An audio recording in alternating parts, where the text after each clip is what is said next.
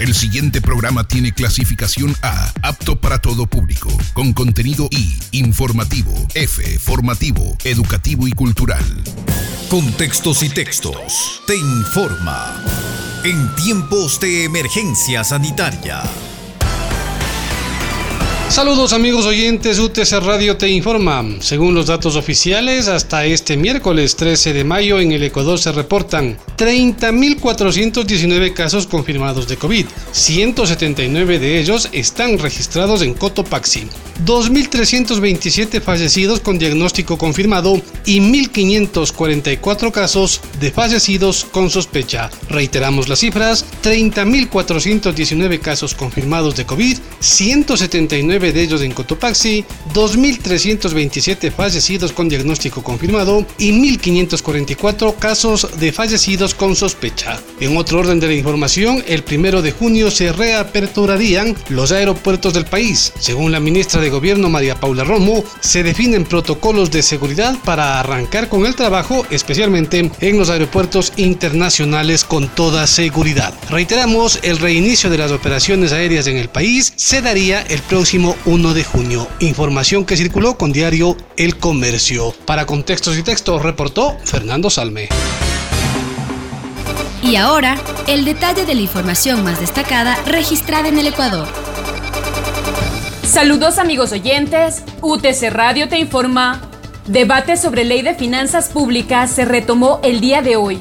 La sesión 668 en la cual se llevaba adelante el segundo y definitivo debate de la Ley de Ordenamiento de las Finanzas Públicas fue suspendida el día de ayer y su continuación se lleva a cabo el día de hoy, miércoles 13 de mayo, a partir de las 8 de la mañana. La ley del ordenamiento de las finanzas públicas, entre sus puntos principales, acorta el espacio de discrecionalidad que tiene el Ejecutivo para incrementar el presupuesto del Estado del 15 al 5%. Además, establece reglas macrofiscales y un techo al endeudamiento, así como la creación de un fondo de estabilización petrolera a partir de que se cumpla un endeudamiento del 40%. Por su parte, la Comisión del Régimen Económico que llevó adelante el análisis de la propuesta del Ejecutivo aseguró que ha mejorado el texto, de tal forma que el día de hoy se lleva a cabo el segundo debate que podría durar hasta las 15 horas. Esto debido a que esa hora está previsto también el segundo debate de la Ley de Apoyo Humanitario. El plazo del tratamiento de ambas leyes por parte de la función legislativa fenece el sábado 16 de mayo del 2020. Información que circuló con Diario El Universo.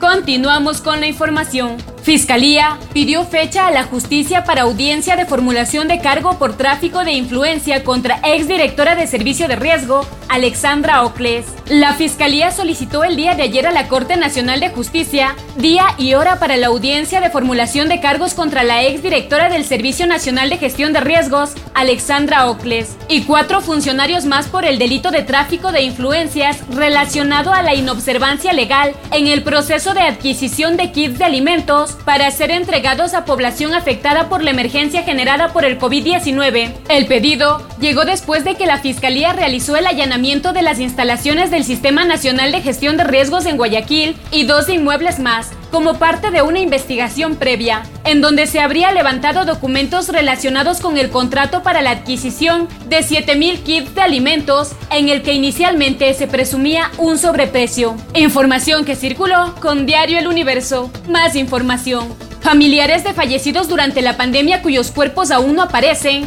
demandarán al Estado ecuatoriano por la negligencia en el manejo de cadáveres. 110 familias que forman parte de un grupo representado por el abogado Héctor Venegas Fernández, quien explica que pese a que algunas personas ya han identificado los cadáveres mediante fotos, el caso está dentro de un proceso legal y aún la Fiscalía no ha entregado documentos oficiales que certifiquen la identidad de los cuerpos. Venegas manifiesta que la ropa que vestían los fallecidos en el momento del deceso ha sido clave para reconocerlos.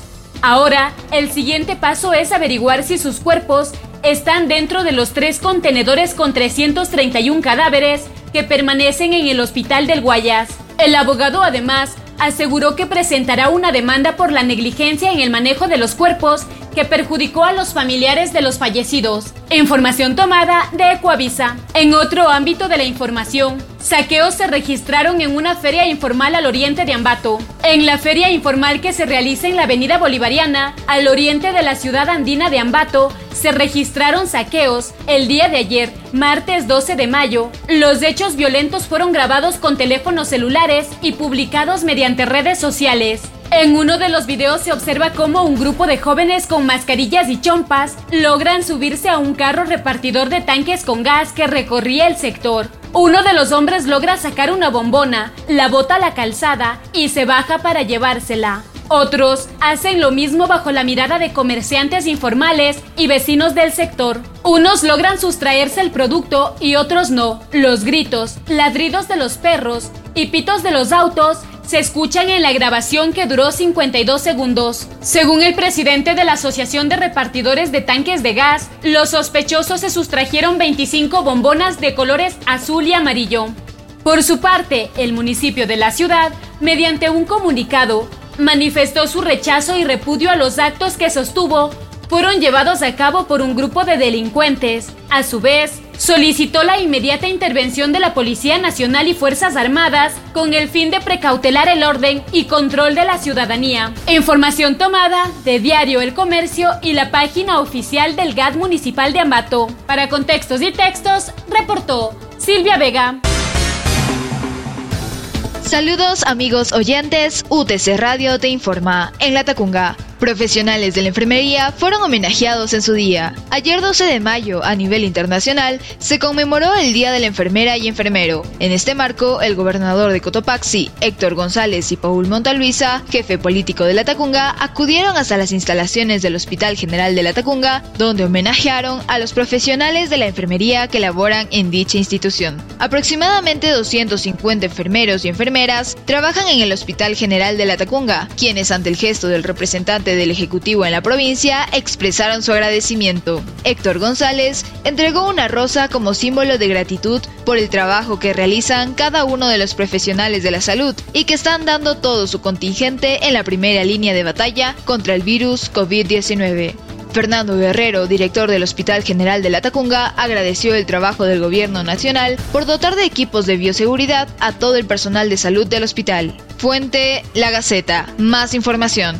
En Ambato se han retenido 503 vehículos durante la emergencia sanitaria. Ante las restricciones por la emergencia sanitaria que vive el país, en la ciudad los operativos de control de tránsito se han intensificado. Desde la Dirección Municipal de Tránsito, Transporte y Movilidad de Ambato, se dio a conocer que en este periodo se han levantado 2.876 citaciones y retenido 503 vehículos en la urbe ambateña. Desde esta dependencia, se señaló que la colectividad sigue haciendo caso omiso a las restricciones. Muestra de ello, este fin de semana se retuvo a 51 vehículos y 3 motocicletas por infringir la restricción vehicular y toque de queda impuestos para disminuir la propagación del COVID-19. Así también se emitieron 64 citaciones y se retuvieron a 51 vehículos por circular de manera ilegal. El trabajo en las vías se realiza de manera conjunta entre los agentes de control de tránsito, la Policía Nacional y las Fuerzas Armadas para garantizar la correcta movilidad y el respeto a las medidas de restricción emitidas por el Gobierno Nacional.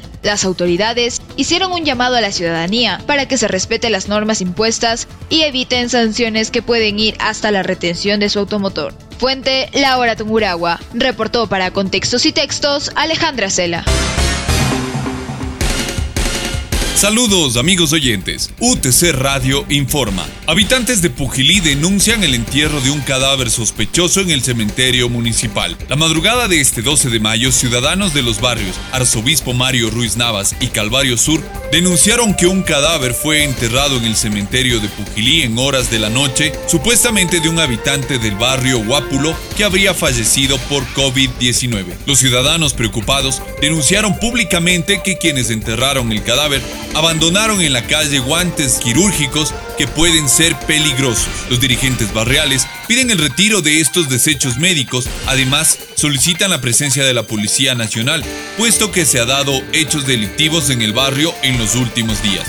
Mientras tanto, en el Pleno del Consejo de Educación Superior, se aprobó este jueves pasado dos nuevas carreras para la oferta académica en la Universidad Técnica de Cotopaxi, Extensión La Maná. Se trata de las carreras de agroindustrial y turismo, las que podrán ser ofertadas por la institución a los jóvenes del sector occidental de la provincia y el país en general que buscan estas especializaciones. En otras noticias, moradores de Tanicuchí adecuaron y reamoblaron con sus aportes la unidad de policía comunitaria de la cabecera parroquial. La obra fue entregada a la institución del orden hoy miércoles poco antes del mediodía los habitantes buscan mayor seguridad ciudadana. Por otra parte, en Sicchos, el día de ayer martes 12, se gestionaron dos camiones de banano para ser donados a las personas más necesitadas, gracias a la donación de la Asociación de Bananeros del Ecuador, APROBANEC. El envío se dio desde la hacienda Paula Nicole del Cantón Buena Fe. En tanto, en Salcedo, la mañana de ayer, profesionales y técnicos de atención primaria en salud realizan visitas domiciliarias a personas en estado de vulnerabilidad de la comunidad Salache Angamarca y Siccho Calle para entregarles medicamentos, tomarles muestras de sangre y realizar un seguimiento de control a una mujer embarazada. Para finalizar, la Universidad Técnica de Cotopaxi invita a los bachilleres a realizar el proceso de segunda aceptación de cupos hasta el día de hoy miércoles 13 a las carreras de Administración de Empresas, Contabilidad y Auditoría, Gestión de la Información Gerencial, Gestión de Talento Humano, Ingeniería Hidráulica, Ingeniería Industrial, Mercadotecnia o Marketing, Pedagogía de los idiomas nacionales y extranjeros, Sistemas de Información, Trabajo Social y turismo. Este proceso se lo debe hacer en la página Ser Bachiller. Además, puedes inscribirte en las maestrías que ofertamos, como son maestría en electromecánica, maestría en desarrollo local, maestría en lingüística aplicada al idioma inglés, maestría en administración de empresas, maestría en sistemas de la información, maestría en electricidad, mención sistemas eléctricos de potencia, maestría en educación básica. Esto lo puedes hacer desde el 5 de mayo en nuestra página web para más información, puedes contactarte a través de todas nuestras redes sociales. Nos encuentras como Universidad Técnica de Cotopaxi en Facebook, Twitter e Instagram. Una vez más, de parte de todos quienes hacemos la Universidad Técnica de Cotopaxi, queremos transmitirles un mensaje optimista en estos momentos tan difíciles. También enviar un abrazo fraterno a todo el personal médico que está trabajando para salvar vidas. Ante la adversidad, una actitud positiva siempre es la mejor respuesta.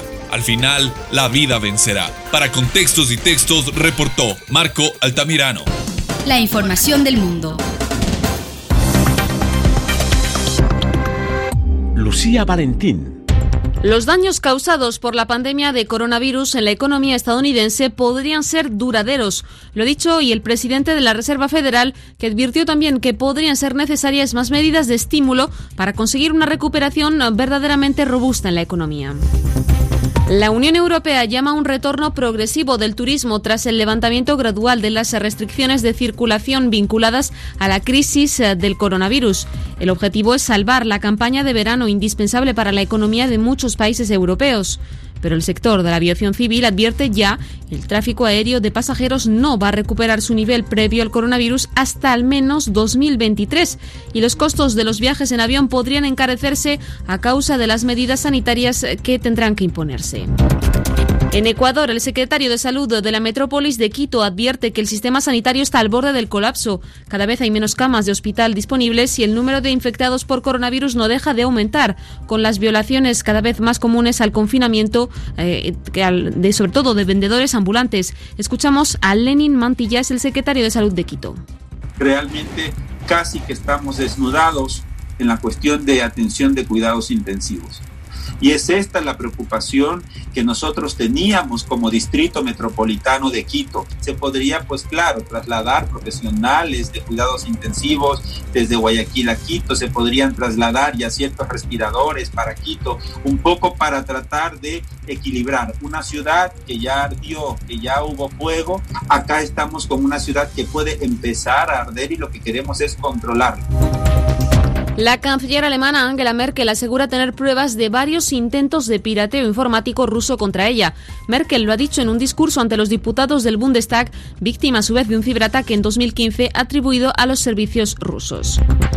Francia rechaza las críticas pronunciadas por China por un contrato armamentista concluido con la isla de Taiwán, reclamada desde hace décadas por Pekín. El contrato prevé la venta de equipos para unas fragatas que Francia vendió a Taiwán en los años 90 y que han quedado obsoletas.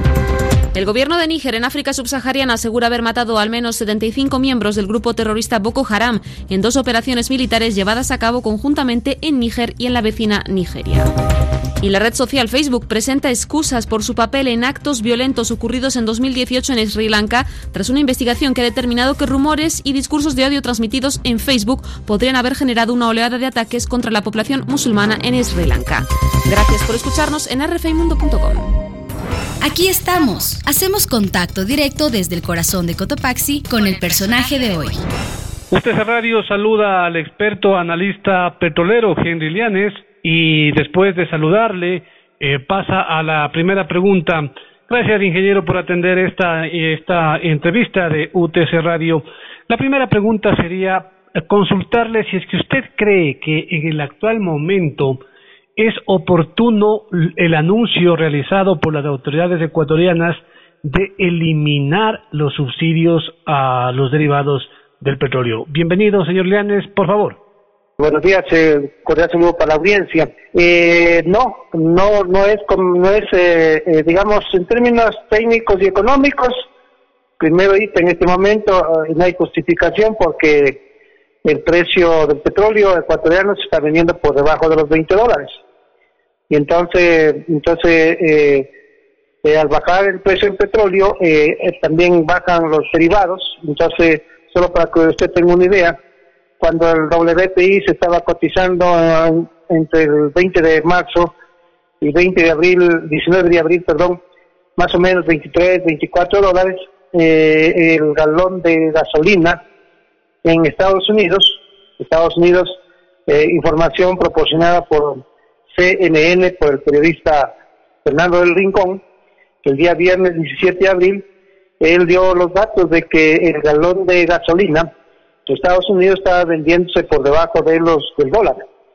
Y claro, el, el CNE eh, transmitió los datos de, de, de que es la comercializadora grande en Estados Unidos, y en verdad estaba vendiendo en efectivo un galón de gasolina ese día se vendió en, en, 85 centavos y el crédito se vendió en 94 centavos. Entonces, eh, eso es una, un, dato para este, tener una idea de cómo se están cotizando los derivados, los hidrocarburos en el mercado internacional.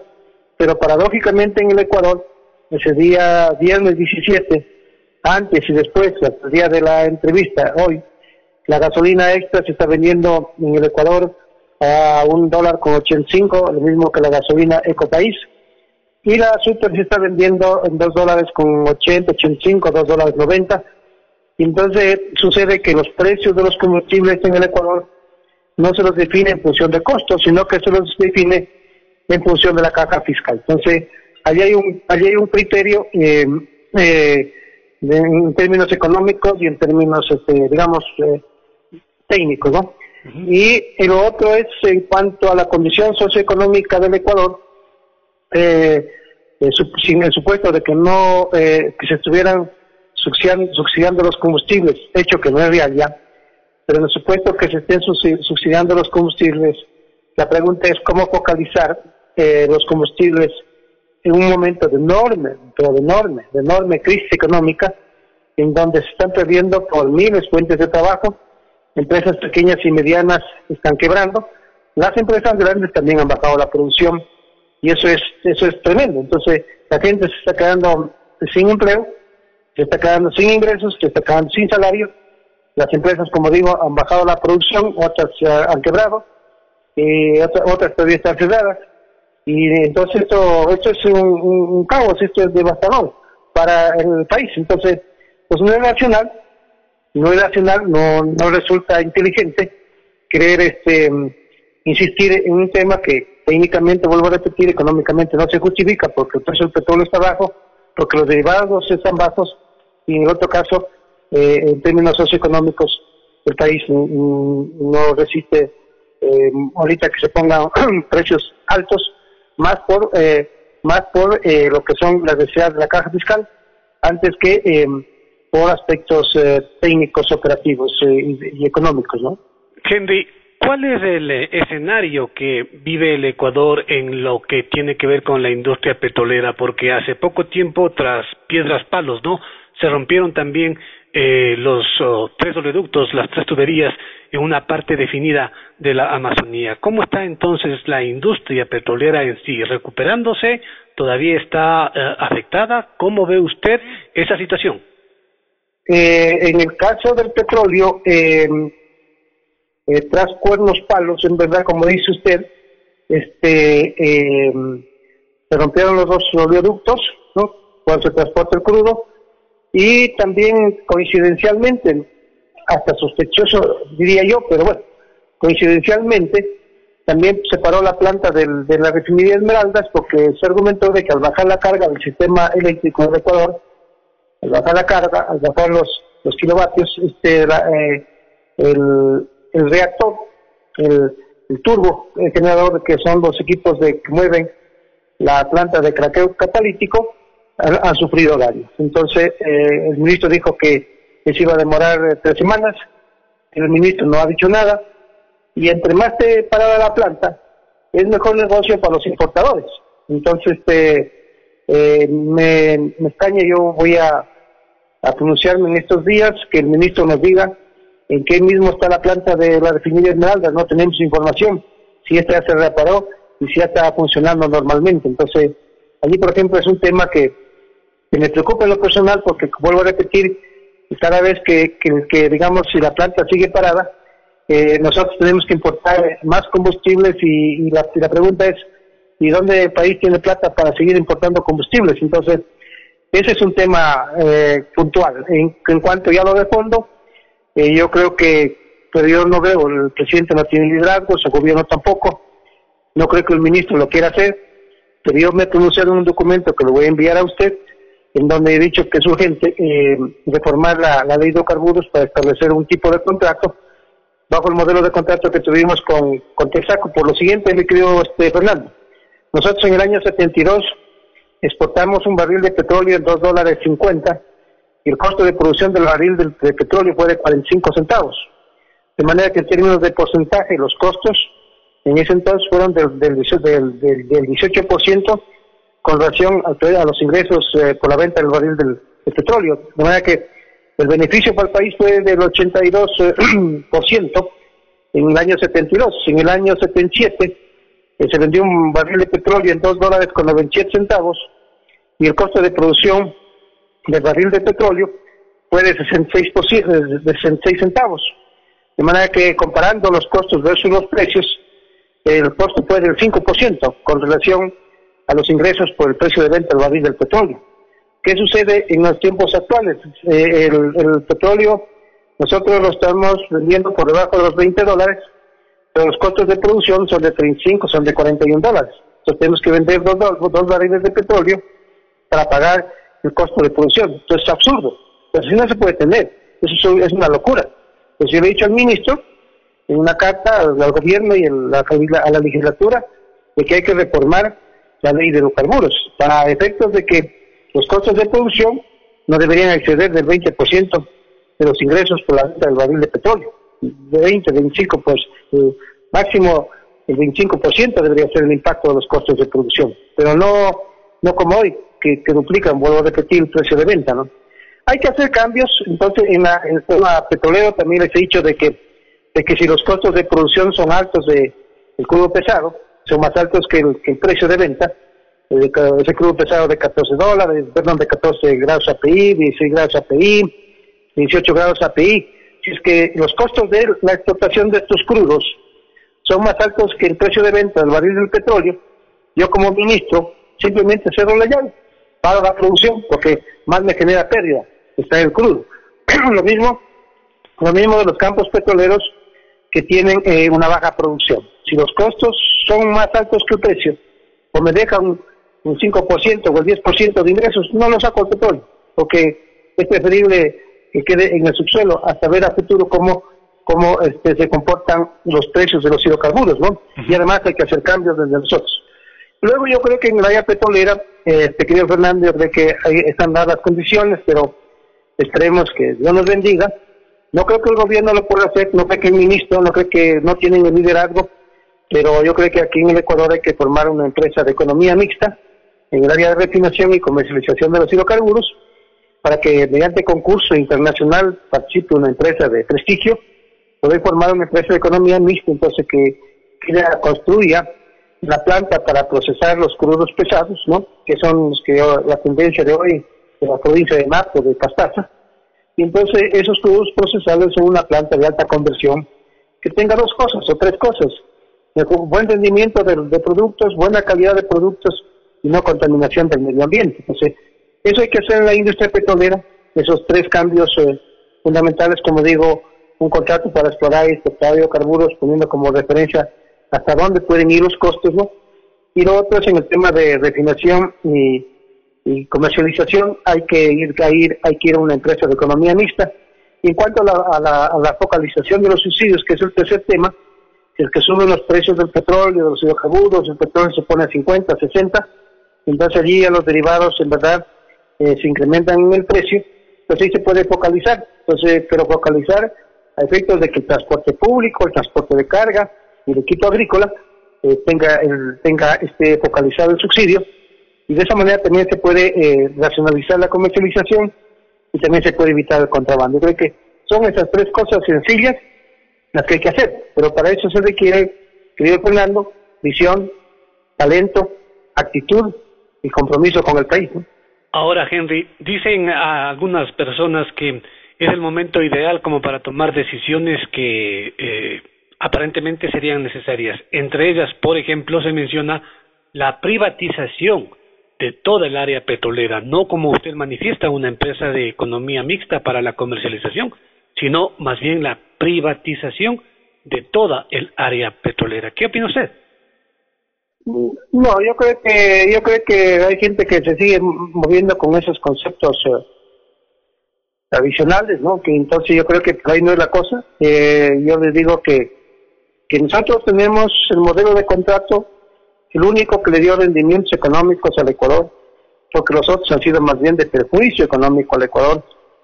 Eh, la acabé de mencionar los costos de producción de Texaco, eh, que 45 centavos, 45 centavos, en el año en el año 72, en el año 77 eh, 66 centavos, el promedio de, costo de producción del barril de petróleo a, durante los 20 años de Texaco fueron de fueron de, de 3 dólares, 3 dólares, imagínense usted, y el rendimiento para el país luego de, de, 20 años fue de 23 mil eh, 500 millones de dólares eh, para el país. La compañía recibió 1.700 millones de dólares y cobró los 3 dólares en promedio por explotar un barril de petróleo. Entonces, ese es el, ese es el referente. A alguien inteligente en un país, si hubiera actuado con inteligencia, eh, con, razón, si hubiera sido el presidente de la República o el ministro de Petróleos, yo lo que he dicho, aquí tenemos un, un contrato que es referencial y este debería servir para, para eh, firmar los eh, contratos con nuevas empresas. Es más, se debió haber renovado el contrato con Texaco. Eh, allí, en la parte ya de gestión, la gestión la manejaba Texaco. La operación de los campos, Texaco. El Estado no metía cuchara allí. El Estado era accionista. Entonces, ¿quién eh, manejaba la gerencia, quién manejaba la gestión, quién manejaba los, campos, querido Fernando, esto de manera muy clara, era la compañía Texaco. El Estado lo que hacía era, lo que hizo el Estado con la compañía, era formar un comité de administración del contrato, el cual yo estoy de acuerdo. Entonces, si hoy usted somos eh, representantes del Estado ante, ante el Comité de Administración del Contrato y la compañía y la compañía pone los dos, entonces somos cuatro.